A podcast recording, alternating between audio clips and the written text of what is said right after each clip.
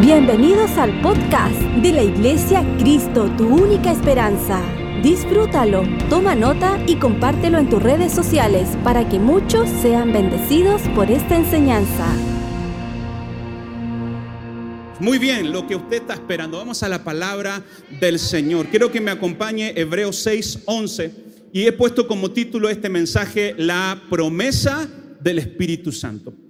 La promesa del Espíritu Santo. Tengo que reconocer que me costó mucho decidir qué hablar hoy día, porque era, era la primera eh, reunión. Este es como, la, como el, primer juego de la Copa América, ¿verdad? Es como la, la primicia. Ustedes están disfrutando de la primicia. Somos la primera reunión que puede estar haciendo esto en nuestra iglesia.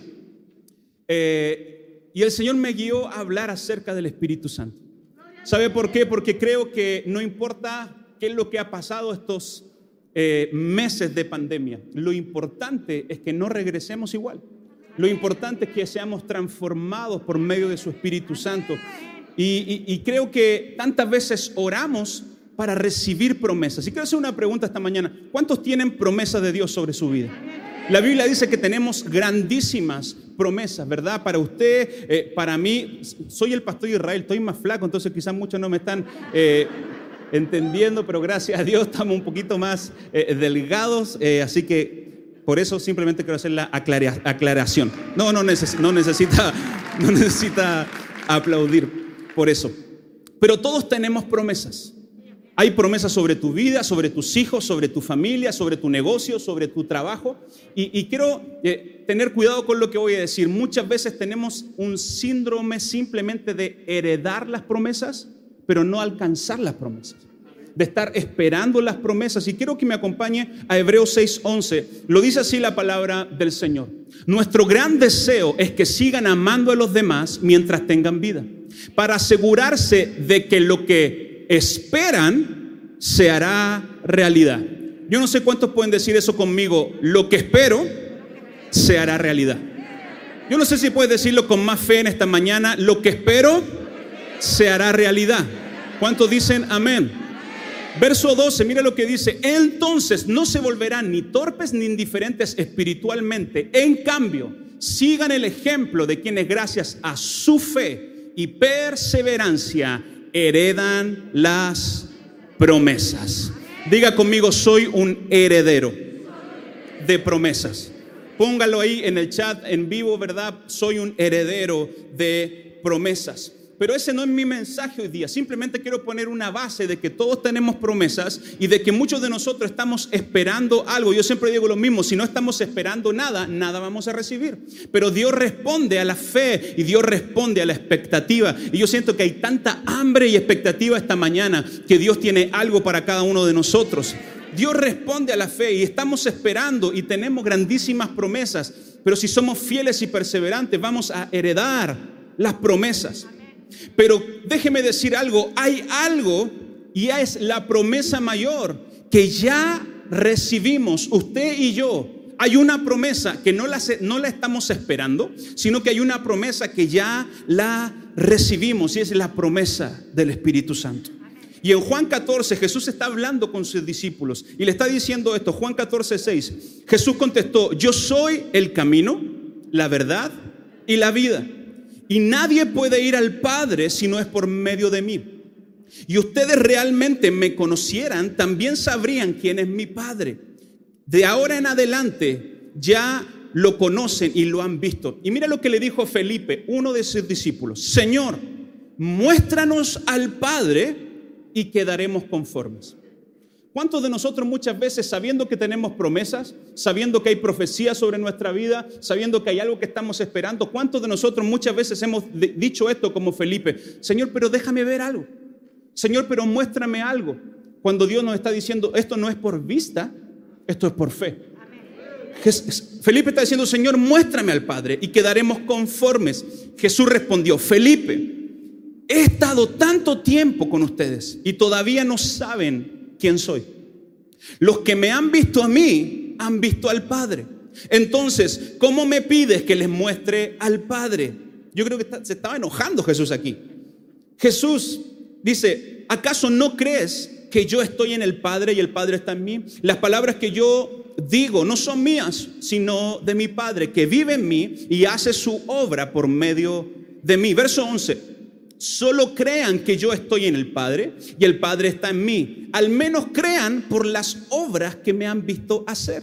Verso 12, les digo la verdad, todo el que cree en mí hará las mismas obras que yo he hecho y aún mayores, porque voy a estar con el Padre. Verso 13, pueden pedir cualquier cosa en mi nombre y yo lo haré.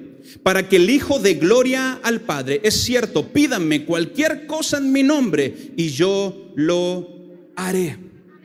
El verso 15 dice, y ya voy a terminar con esto, si me aman, obedezcan mis mandamientos. Y yo le pediré al Padre y les daré otro abogado defensor, quien estará con ustedes para siempre. Me refiero al Espíritu Santo, quien guía a toda verdad. Mire, y esto es muy interesante, el mundo no puede recibirlo porque no lo busca ni le reconoce, pero ustedes sí lo conocen porque ahora Él vive con ustedes y después estará con ustedes. Verso 18 y el más importante, no los abandonaré como a huérfanos, vendré a ustedes. No los abandonaré como a huérfanos, vendré a ustedes. Ya no hay en nosotros un espíritu de orfandad. Ya, ya no hay en nosotros un espíritu de temor que me ata otra vez al temor, al miedo y a la desesperanza, sino que la promesa del Espíritu Santo en nuestra vida para el creyente es el soplo del Espíritu Santo sobre cada uno de nosotros. Y escúcheme bien, yo sé que estamos esperando promesas. Yo sé que hay cosas que todavía no pasan en tu vida, no pasan en tu casa, no pasan en tu familia y está bien que estés esperando, pero quiero recordarte esta mañana que la promesa mayor no la estamos esperando. La promesa mayor ya vino y se llama Jesús y envió y sopló sobre nosotros su Espíritu Santo. Y la promesa es, ¿cuál es esa promesa, pastor? No los voy a dejar huérfanos. No están solos, no está sola. El Espíritu Santo está junto con nosotros. El Espíritu Santo, me encanta lo que dice Jesús, les daré otro abogado defensor. Yo no sé si las personas que están aquí o en su casa alguna vez han tenido que ir a declarar, si alguien le ha tenido que defender, pero normalmente te defiende un abogado, ¿verdad? Pero la Biblia dice que Jesús está a la diestra del Padre, intercediendo por ti, intercediendo por mí, haciéndola de abogado. Pero no solamente eso, la promesa del Espíritu Santo es que Jesús nos envía otro abogado. No estás solo. No estás sola, pastor, es que me he sentido tan solo en esta pandemia, me he sentido tan solo eh, en este, mi hermano. Quiero recordarte esta mañana, no estás solo, porque Dios no nos ha dejado huérfanos. El Espíritu Santo de vida está dentro de nosotros. Mira lo que dice Romanos 8:15, pues no habéis recibido el espíritu de esclavitud para estar otra vez en temor, sino que habéis recibido el espíritu de adopción por el cual clamamos, Abba. La promesa del Espíritu Santo en la vida del creyente es lo que nos habilita a recibir todas las demás promesas. Lo voy a repetir, la promesa del Espíritu Santo al creyente, el sello del Espíritu Santo en la vida del creyente, es lo que te habilita para recibir todas las demás promesas. Tenemos grandísimas promesas, todos tenemos promesas, pero lo que me habilita para recibirlas es una relación real con la persona del Espíritu Santo. El Espíritu Santo no es una energía, el Espíritu Santo no es algo mágico, el Espíritu Santo es una persona y es la persona del Espíritu Santo que está con nosotros todos los días es el paracletos, es el que nos ayuda a toda verdad. Cuando no sé algo que resolver en el trabajo, ahí está el Espíritu Santo para recordarnos. Cuando no sé cómo resolver los problemas en mi matrimonio, pídele al Espíritu Santo, pídele a la promesa que ya fue entregada por medio del sacrificio de Jesús, la persona del Espíritu Santo. Felipe le dice, Señor, muéstranos al Padre y quedaremos conformes. Mira Felipe lo que dice. Como diciendo, sí, pero como que no, no te creo todavía. Muéstranos al Padre para que quedemos conformes. ¿Y cuántos de nosotros muchas veces hemos tenido esa actitud de Felipe en área de nuestra vida?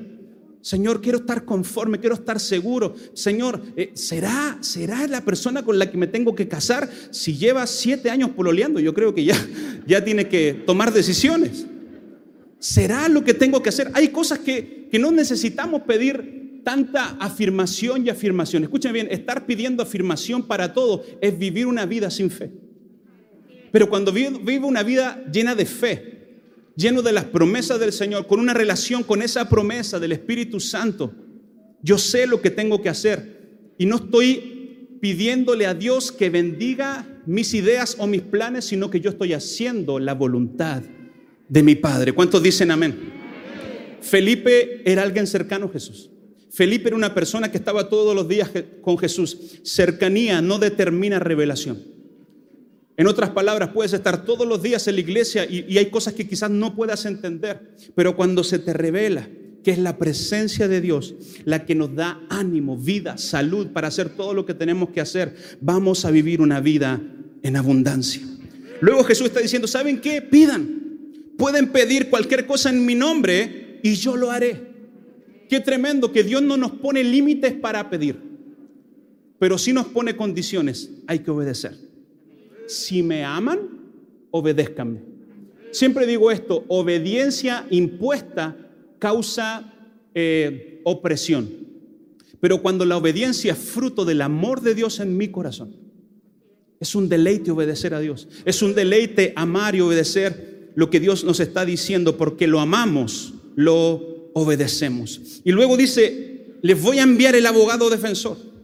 Otro, me refiero al Espíritu Santo, que el mundo no puede recibir porque no le buscan ni lo reconocen.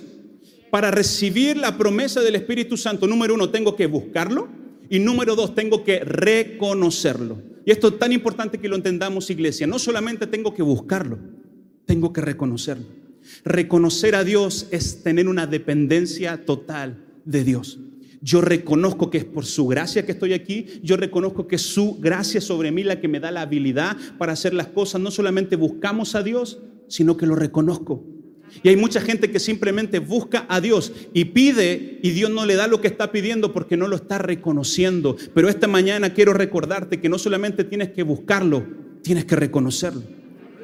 En otras palabras, viniste esta mañana buscándolo, pero si llegas aquí sin reconocerlo, sin reconocer que la presencia de Dios está aquí en medio de nosotros, puede ser una liturgia más, puede ser una reunión más, pero lo que hace que marca la diferencia y el Espíritu Santo toque tu corazón es que reconoces la presencia de Dios. La presencia de Dios está aquí esta mañana, la presencia de Dios está tocando tu corazón, la presencia de Dios está tocando tu familia. Cuando lo reconozco. Jacob tuvo la mayor experiencia con su relación con Dios. Y él dijo esto, la presencia de Dios estaba aquí, este lugar era casa de Dios, pero yo no me había dado cuenta, yo no sabía reconocerlo. Pero cuando tengo experiencias con el Espíritu Santo, es lo que me ayuda a reconocerlo. Es lo que me ayuda a reconocerlo. Yo todavía me acuerdo, habrá sido año 96, 97, estábamos todavía en el templo central metropolitano, yo siempre me sentaba atrás mirando, hijo de pastor, sin una experiencia muy profunda con el Señor, pero hubo una tarde. No había mucha gente, el que estaba cantando realmente no lo estaba haciendo muy bien, la verdad. Pero el Espíritu Santo me tocó. Pero tuve una experiencia esa tarde con el Espíritu Santo. No sabes cuándo el Espíritu Santo te puede tocar.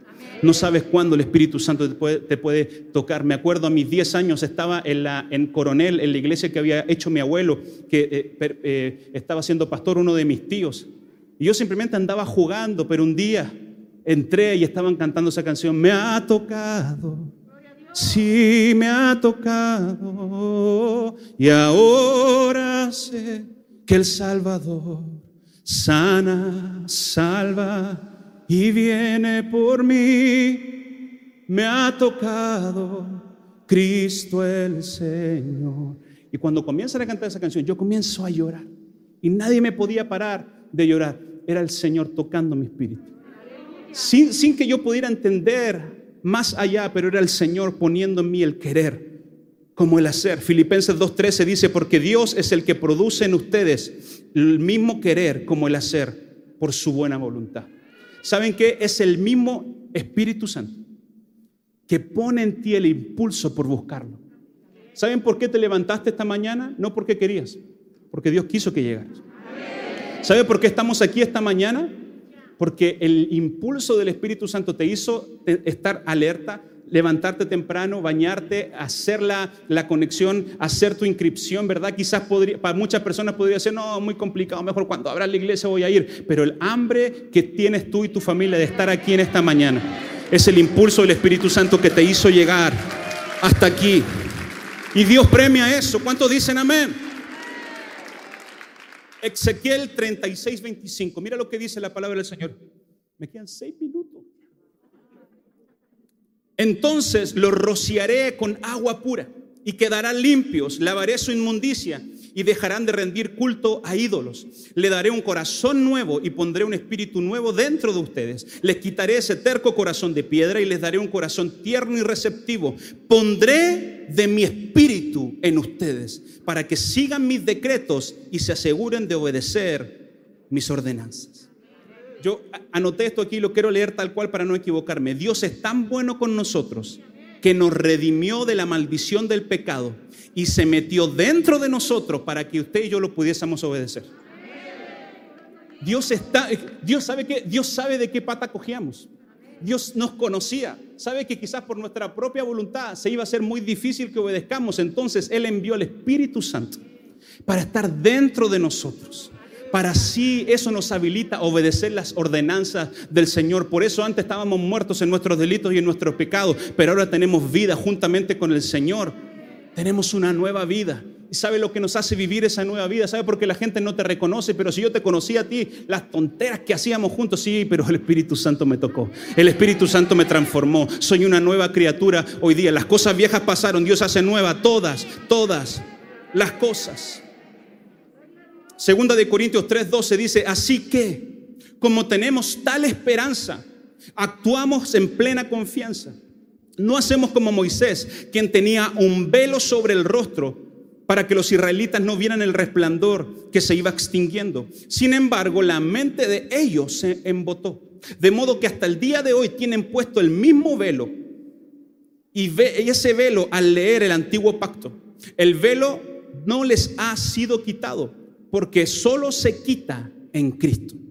Mira lo que dice que esto es tremendo. Hasta el día de hoy, Siempre que leen a Moisés, un velo les cubre el rostro. Pero, diga conmigo, pero, cada vez que alguien se vuelve al Señor, el velo es quitado.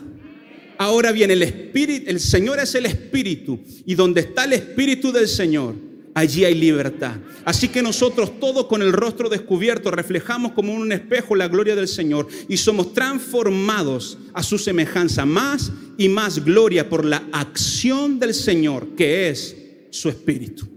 Lo único que nos quita el velo que nos cegaba y nos lleva a una vida de abundancia es la transformación por la acción del Espíritu Santo. Todos queremos ser parte del cambio, pero no todos quieren cambiar. Todos queremos hacer parte del cambio, de lo nuevo que viene, pero pocos quieren cambiar. Quieren cambiar sus actitudes, quieren cambiar la vida de pecado, quieren cambiar, quieren seguir haciendo lo malo y recibir lo bueno de Dios. No podemos ver a Cristo en nuestra vida cuando no nos dejamos cambiar y moldear. Y mi hermano, yo no estoy esta mañana para motivarte simplemente aquí. Estoy esta mañana para que la palabra del Señor transforme tu corazón, transforme tu vida. Escúcheme bien, ser lleno del Espíritu Santo es soltar el control de nuestra vida y entregársela a Él por medio de la obra del Espíritu. No se trata de cuánto tenemos del Espíritu Santo, sino, sino se trata de cuánto el Espíritu Santo tiene de nosotros. Lo voy a repetir, no se trata de cuánto tenemos del Espíritu, porque el Espíritu ya lo tenemos. La promesa ya fue entregada. Jesús ya nos envió el otro abogado defensor. La pregunta es, ¿cuándo, ¿cuánto estás dejando de tu vida espacio para que el Espíritu Santo te guíe? Para que el Espíritu Santo te moldee, para que el Espíritu Santo te transforme. Que suban los muchachos, por favor, me quedan dos minutos. Me quedan dos minutos porque acortamos el tiempo de mensaje para que las reuniones fueran un poquito más. Pero no se preocupe, vamos a estar bien. ¿Cómo recibo esa promesa. Pastor, se escucha muy bonito el mensaje, pero ¿cómo recibo la promesa del Espíritu Santo? Mira lo que dice Lucas 11:13, la nueva versión internacional. Pues si ustedes, aun siendo malos, saben dar buenas dádivas a vuestros hijos, ¿cuánto más el Padre Celestial dará el Espíritu Santo a quienes se lo pidan? Pastor, ¿cómo lo recibo? Pídelo.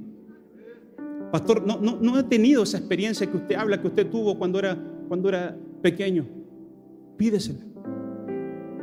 ¿Cuántos de nosotros, siendo malos, pues cuántos reconocen que todavía hay maldad en nuestro corazón? Todavía somos imperfectos, todavía cometemos errores, pero ¿cuántos de nosotros, si, su hijo, si tu hijo te pide pan, le vas a dar una piedra? Ninguno de nosotros. Ni aún el más malo de los malos le daría algo. Y, aún los más malos de esta tierra, no sé si, se han fijado así, pero los, los delincuentes más malos protegen muchos a su, a hijo, guardan a sus hijos.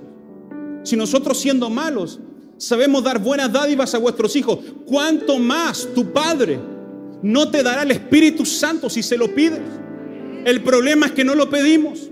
El problema es que no lo anhelamos. Simplemente venimos a ver qué pasa. Pero cuando vengo con fe y con expectativa y decir, Señor, yo te necesito. Yo vengo a la iglesia porque necesito más. Necesito una porción nueva. Necesito una porción fresca del Espíritu Santo. Y déjame decirte algo. La promesa del Espíritu Santo está aquí esta mañana. Disponible para todos nosotros, para todos los que lo pidan. Pídeselo. Juan 20, 21, con esto termino. Entonces Jesús le dijo una vez más, la paz sea con ustedes. Así como el Padre me envió, también yo los envío a ustedes. Y habiendo dicho eso, sopló y les dijo, reciban el Espíritu Santo. Reciban el Espíritu Santo. Dos cosas muy simples para que podamos ministrar y adorar. Póngase de pie, por favor. Número uno, pide la llenura del Espíritu Santo. Y número dos, dile al Señor, ven y sopla sobre mí. Levanta tus manos al cielo. Yo he estado orando todos estos días para que los que no han tenido una experiencia con esa promesa, en esta reunión puedan recibir un toque fresco un toque nuevo, la llenura del Espíritu Santo, que no es un escalofrío, que no es simplemente que lloras, que no es simplemente una energía, es la persona del Espíritu Santo que te transforma la mente, que te cambia el corazón, que te lleva de gloria en gloria. Vamos, levanta tus manos al cielo y comienza simplemente a pedírselo. A pedírselo. Dile, Señor, te necesito. Dámelo, dame, dame tu Espíritu Santo. Yo quiero ser lleno. Yo quiero ser nuevo. Yo quiero ser renovado. Señor, hace tantos meses que no veníamos aquí a la iglesia y yo quiero irme de este lugar siendo transformado por medio de tu Espíritu Santo. Sopla, Espíritu Santo. Sopla vida Sopla vida donde había muerte. Tú eres especialista, Señor, en traer vida donde había muerte. En el nombre poderoso de Cristo Jesús. Oh, Señor, vamos, pídeselo, pídeselo. Precioso Espíritu Santo, te amamos, te amamos, te amamos. Te damos libertad donde está el Espíritu de Dios. Hay libertad, hay sanidad, Si esta enseñanza fue de ayuda para tu vida, coméntanos en nuestras redes sociales de la Iglesia Cristo, tu única esperanza. Gracias por conectar con nosotros. Recuerda suscribirte.